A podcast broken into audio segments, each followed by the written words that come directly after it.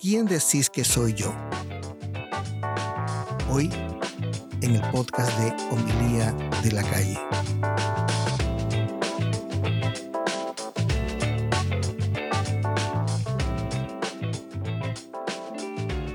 Bienvenidos una vez más. Te saluda tu amigo y servidor Wilfrido Matamoros, generando el podcast desde el centro de la Unión Americana en el hermoso estado de Iowa. Hoy en nuestro podcast, ¿por qué Jesús tiene que hacer esa pregunta? Un poquito de historia. Este tema lo tengo trabajando aproximadamente unos seis o siete meses. Muchos de mis recursos, quizás el más importante, es el testimonio. A raíz del testimonio es que yo desarrollo mis temas. Y quizás a este tema le faltaba un poco de testimonio. Debo reconocer que en el último año, en este año de pandemia, que para muchos ha sido muy duro, muchos han perdido seres queridos, han sufrido esta enfermedad, este virus, la han pasado mal. En el caso de mi familia cercana, especialmente mi esposa y mis hijos, gracias a Dios no nos hemos contagiado. Pero yo debo reconocer que emocionalmente a mí me afectó. Yo ya venía sintiendo los achaques de estas enfermedades del alma como las denomina un tío, como son la ansiedad, la depresión, los estados de ánimo. Y recuerdo que una mañana tuve la necesidad urgente de salir a coger aire. Yo ya venía detectando estos pequeños altibajos en mi ánimo. Uno cuando ha sufrido estas enfermedades del alma, uno como que ya reconoce un poco los, los síntomas. Había yo dejado un interés por un hobby tan grande que tengo como el de la fotografía. A mí me apasiona la fotografía. Y por esas cosas extrañas la cámara había quedado ahí arrinconada en una esquina de, de mi basement, ahí de la baticueva que yo tengo. Posterior a eso, una noche ya no pude dormir. Y inmediatamente, como les digo, esos síntomas, esas reacciones que tiene tu cuerpo, esas luces rojas que te enciende tu cuerpo, terminé visitando a mi doctor de planta y él inclusive me aconsejó ver la manera, contactaba con un especialista, estando acá en Estados Unidos, conseguir un especialista que hable español es un, poco complicado en el área donde yo vivo y no es porque no me pudiese yo comunicar en, inglés. El problema es que en el caso de mi alma, en el caso de mi corazón, habla más español que inglés. Tengo la suerte de tener una hermana psicóloga a la cual recurrí inmediatamente, nos pusimos a conversar y entre las cosas que me recetó, me envió mucho material para leer especialmente mucha ayuda de autoestima. Debo reconocer que me llamó la atención. Sabrá por qué me lo envió. Quizás el documento más interesante era uno que proponía ejercicios. Uno de esos ejercicios era que uno se tenía que parar frente a un espejo y verse y preguntarse qué, qué tanto uno bien o mal se veía. Ponerse frente al espejo y decir, ¿qué tal me veo? ¿Me veo bien o me veo mal? Dato curioso, yo ya había percibido esa imagen, no sé si fue para el Día del Padre o el Día de la Madre, una cosa así, en una foto que me mostraron de mí mismo, yo me sentí bastante feo, o sea, dije, wow, bueno, yo tampoco es que sea muy guapo, que digamos, pero no me gustó cómo me vi en la foto. Entonces ese momento de la foto, el momento que me estoy mirando frente al espejo para hacer el ejercicio, aunque les parezca mentira, lo primero que se me vino a la mente fue, ¿quién dice la gente que soy yo? en este caso, esa intriga que yo tenía por la pregunta que Jesús se estaba haciendo o se había hecho sobre sí a los discípulos, tomó un sentido totalmente diferente en el momento en que yo me estaba haciendo la misma pregunta. ¿Quién dice la gente que soy yo? En este caso era ¿quién dice Wilfrido que es Wilfrido? Y vamos a repasar un poco la lectura ahora sí, entrando un poco en lo que les digo, la historia de, del programa de hoy y por qué me demoré tanto. Los tiempos de Dios son perfectos. Quizás Dios me decía, no. Quizás la respuesta que tú tienes ahorita sobre esa situación que le pasó a Jesús no es. O necesitas vivir un poco más, o necesitas, por testimonio, sacarte esa intriga de por qué Jesús se pregunta eso. Para referencia voy a tomar la Biblia de Jerusalén, en quinta edición, una Biblia bien bonita. El Evangelio de San Lucas, lo encontramos en el capítulo 9, versículo 18, titulada como la profesión de Pedro. Y dice así, estando una vez orando a solas, en compañía de los discípulos, les preguntó, ¿quién dice la gente que soy yo? Ellos respondieron, unos que Juan el Bautista, otros que Elías, otros que uno de los antiguos profetas ha resucitado, les preguntó, pero vosotros, ¿quién decís que soy yo? Pedro le contestó, el Cristo de Dios. Entonces les ordenó enérgicamente que no dijeran esto a nadie. Muy al estilo de homilía de la calle, vamos a profundizar en esta lectura, tratándome de transportar al momento en que yo me estaba viendo en el espejo y donde me estaba preguntando, ¿quién soy yo? Nota interesante, Jesús, antes de hacer la pregunta a sus discípulos, el Evangelio nos dice que él estaba orando a solas. Podemos eso traducirlo a tiempo actual, quizás meditando, quizás discerniendo, conversando consigo mismo, tratando de descubrir algo que tenía que hacer, una decisión que tenía que hacer. Muchas veces nosotros cuando queremos tomar una decisión, cuando queremos conversar con una persona, cuando queremos ver qué es bueno, qué es malo para nosotros, siempre nos tomamos un tiempo. Lo ideal es tomarnos un tiempo y pensar sobre eso. Jesús está orando previo a las preguntas que va a hacer, tratando de poner en paralelo, y no es un atrevimiento, una situación similar a la mía. Estaba ahí yo frente al espejo y tenía que decir quién soy yo. Seguí con los ejercicios y definitivamente hacerse la pregunta de quién soy yo es una pregunta bastante desafiante. Una pregunta muy fácil de hacernos. Ahorita mismo si estás manejando en el carro o si estás escuchando mientras estás trabajando, uno puede decir, sí, sí, ¿quién soy yo? Es fácil hacérsela, pero encontrar las respuestas puede ser un poco complicado. ¿Quién soy? ¿Quién eres? ¿Qué es lo que te define? Es difícil plantearse esas preguntas porque a veces las respuestas en nosotros mismos no la podemos encontrar. A raíz de ese momento, mis ojos volvían al, al, Evangelio, ¿no? Y me doy cuenta de que Jesús, ¿a quién se lo pregunta? Jesús se lo pregunta a gente con la que él ha estado aproximadamente dos, tres años, a gente con, con la que ha compartido muchísimo de sus enseñanzas, gente que se quedó hasta el último con él. Aunque es verdad que la noche que lo atrapan a Jesús todos salen corriendo como que si se estaba quemando la casa. Pero no deja de ser significativo que él le hace la pregunta a gente que lo conoce. Y en ese sentido, muchas veces, quien más nos conoce es el que está más cerca de nosotros. ¿Cuántas veces hemos escuchado decir a nuestras madres, no es que yo te conozco porque eres mi hijo? O quizás a nuestras esposas o a nuestros esposos, no, yo te conozco perfectamente bien. Y de hecho, esta ayuda con mi hermana me, me ayudó bastante porque al ser de la familia, al ser mi hermana menor, e impresionantemente cómo me conocía, cómo me guiaba, fue impresionante. Entonces, número uno, es desafiante la pregunta. Número dos, a veces necesitamos ayuda de quien nos dé una pista de quiénes somos nosotros. Pero cuidado, también la persona no es la persona correcta y te vaya a dar una contestación que quizás no es la que tú quisieras esperar, no porque no seas esa persona, sino porque quizás la respuesta te limite.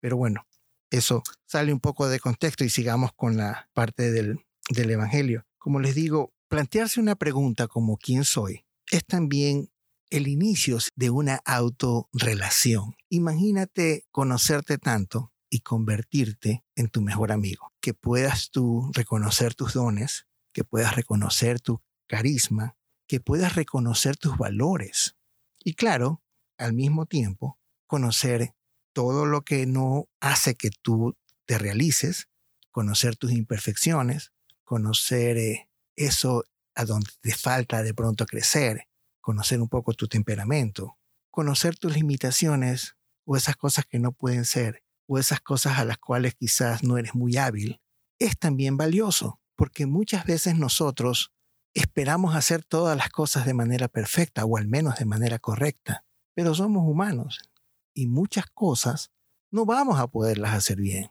Y si reconocemos nuestras limitaciones, quizás eso nos ayude a no ser tan duros con nosotros mismos. Como dice la salsa, si del cielo te caen limones, tienes que aprender a hacer limonada. Entonces, cada quien tiene una vocación, cada quien tiene un carisma, cada quien tiene una limitación. Y cuando uno la reconoce, uno no, no se exige, Y eso venía un poco de la mano con lo que me estaba pasando, porque a veces uno, uno quisiera que tu trabajo sea lo que más te guste. Uno quisiera que en el trabajo te reconozcan lo que tú haces. Hay mucha envidia a veces en nosotros que no, no nos damos cuenta. A veces quisiéramos tener el carro del vecino, las vacaciones del vecino, o gozar de, de todos los beneficios que tiene nuestro jefe. Conocernos a nosotros mismos nos da esa posibilidad de tolerar nuestras imperfecciones, saber realmente qué necesitamos y qué no necesitamos. Puedes descubrir que una frustración se te puede acabar con el simple hecho de llegar a tu casa y ver que en tu casa no te falta absolutamente nada. Y crees simplemente que un reconocimiento tiene que ser en base a un trabajo, cuando quizás Dios te está reconociendo a ti con una excelente familia, con una excelente esposa, con unos increíbles hijos, con un buen amigo, con un buen padre, con una buena familia. Para mí fue realmente impresionante ver la cantidad de cosas que te pueden salir con una simple pregunta. ¿Quién soy yo? En la mayoría de los evangelios, especialmente donde Jesús se plantea esa pregunta, inmediatamente cuando le contestan a él, y si ustedes se dan cuenta, quien lleva la voz cantante de la respuesta es Pedro. Pedro lo reconoce. En el caso de Mateo, le dice, tú eres el Cristo de Dios. Y él dice, ok, no se lo digan a nadie. Pero inmediatamente después que Jesús escucha esa respuesta, él da el anuncio de su primera pasión. Y eso a mí me dice muchísimo de lo que nosotros podemos lograr reconociendo quiénes somos. Jesús, en el caso de él, sabe, no sé si valga la pena decirlo así, perfectamente cuál es su misión. La respuesta de saber quiénes realmente somos nos da esa dirección a seguir para lograr lo que somos. Es como un mapa que nos dan y nos dicen, ahora que tú sabes quién eres, es acá donde tú puedes llegar. Es realmente increíble cuando uno lee a veces un pasaje y podríamos quedarnos simplemente con esas palabras de Jesús que dice, entonces les ordenó enérgicamente que no le dijeran a nadie. En ese momento decimos, bueno, ahí se acabó la lectura, pero lo que inmediatamente hace Jesús es para mí, producto de esa respuesta. Este es quien tú eres, eres el Cristo. Y Jesús, como Cristo, sabe que su misión es padecer en la crucifixión y morir en la cruz. Sabe que su misión, hasta donde tiene que llegar, es hasta la muerte de cruz. Saber quién soy es saber también qué necesito para ser feliz. Cosa que hoy en día es difícil, porque hay mucho ruido, hay mucha contaminación. Y la vida se nos presenta para muchos de dos maneras, en logros materiales o en logros espirituales. Y es muy fácil perder la balanza. Es muy fácil contentarnos y ser felices por cosas materiales, que no son malas, porque quien no quisiera tener un buen carro, un buen televisor, una buena laptop, el mejor perfume, el mejor reloj. Pero cuando tú te conoces de verdad, tú sabes realmente lo que a ti te hace feliz. Y creo yo que ese balance perfecto entre lo material y espiritual es una lucha constante que tenemos como seres humanos, especialmente en un mundo tan consumidor como hoy en día. Como les decía, parte quizás de mi frustración en el trabajo, quizás se limitaba a, un, a una necesidad de reconocimiento, porque a veces todos necesitamos de un momento a otro una palmada en el hombro. Pero si eso no se da, ¿dónde realmente es que uno busca el reconocimiento? ¿Cuál realmente es el reconocimiento que vale? Y un día al regresar a la casa del trabajo, y mis hijos estaban acá, junto a mi esposa, créanme lo que sentí en ese momento, que mi mejor reconocimiento era la familia que tenía. Hace poco estuve en el Ecuador, volví a sentir ese reconocimiento de la familia que tengo allá.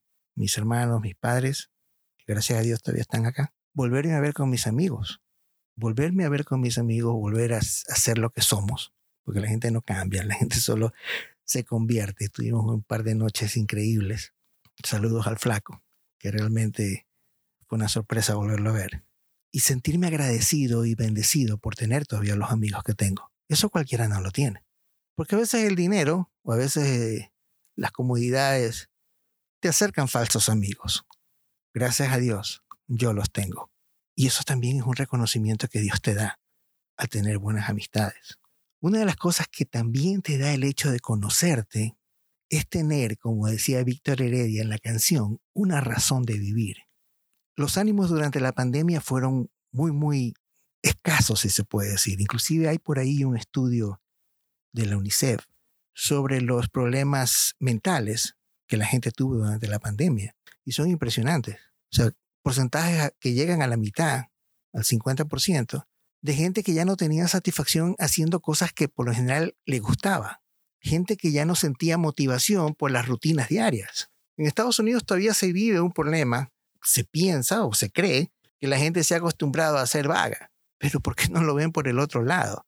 Hay mucha gente que tenía dos o tres trabajos por el hecho de mantener un carro, por el hecho de comprarse una cosa, por el hecho de, de qué sé yo, de, de irse o, o tratar de arroparse con una sábana grandototota, cuando a veces es suficiente nomás arroparse de los pies al, al, cuello. Mucha gente también descubrió durante la pandemia lo justo y necesario que necesita para vivir.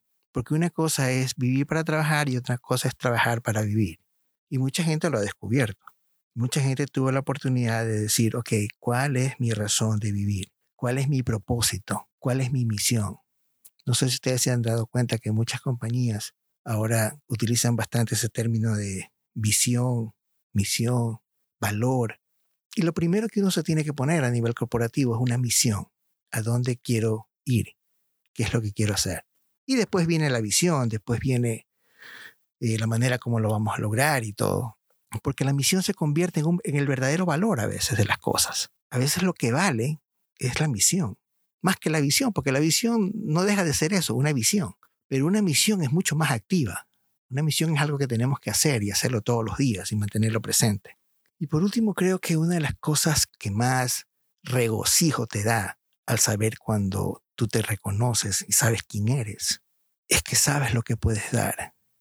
Cuando Jesús dice y anuncia su pasión, después de que le contestan a su pregunta de quién es Él, Él va a ir en misión a la cruz, a dar la vida por un hermano, por nosotros. El fin de Jesús es su entrega total. El verdadero amor es la entrega total. Jesús va y da su vida, da todo. Conocerse a uno nos ayuda a saber qué podemos dar. Y siempre vamos a dar y vamos a tratar de dar lo mejor de nosotros. Quizás la comparación con lo que Jesús termina haciendo con su vida no es tan al caso, pero ¿cuánto de nosotros pensamos en esa alegría cuando compartimos una comida, una cena, una reunión, una charla con un amigo, con un hijo, con la familia? Una de las razones por las cuales yo hago podcast es por mi necesidad de hablar, por mi necesidad de compartir con ustedes lo poco que puedo saber. Y en ese sentido yo sigo preparándome porque parte de las cosas que en algún momento dado quisiera hacer de manera permanente es compartir lo que sé. Una vez escuchaba la presentación de una persona y le decían, fulano de tal, graduado en tal universidad, ha hecho cursos por acá, maestría por el otro lado y por aquí, por allá. Y cuando él cogió el micrófono y dijo, agradezco la presentación, pero todos esos cursos que lo han dicho, que efectivamente los he hecho, no tienen nada de valor si no comparto lo que sé. Y eso se me quedó en la cabeza. Y esa es la idea también, como les decía, quizás la última, de conocerse, de saber que realmente la felicidad, esa alegría que tenemos, termina cuando, la, cuando damos, cuando nos entregamos. En el caso de los matrimonios, a veces uno dice el amor, habla del amor y habla del amor. Pero el verdadero amor en un matrimonio es qué das tú y qué recibes tú. Obviamente, si lo vemos desde la perspectiva nuestra hacia nuestra esposa o de la esposa hacia el esposo, es qué tanto tú puedes dar. Había una vez una definición bien bonita que decía, la función de la esposa es ayudar en la santificación del esposo. O viceversa. El esposo tiene que ayudar a la santificación de la esposa. ¿De qué manera? Dándose entregándose. ¿Quién dice la gente que soy yo? Quiero invitarte a que, a que te hagas esa pregunta. Como te digo, es fácil hacérsela, pero es un poco difícil y desafiante las respuestas. Pero miren todo lo que puedes descubrir con esa simple pregunta. Debo agradecer la ayuda de mi hermana, pero por otro lado, el Evangelio me ayudó muchísimo también. Porque Jesús fue humano. Él también tuvo la necesidad de hacerse esa pregunta. Él también entendió mucho en la respuesta que Pedro le dio. Y el resto ya lo sabemos. Muchísimas gracias por acompañarme. Emilia de la calle.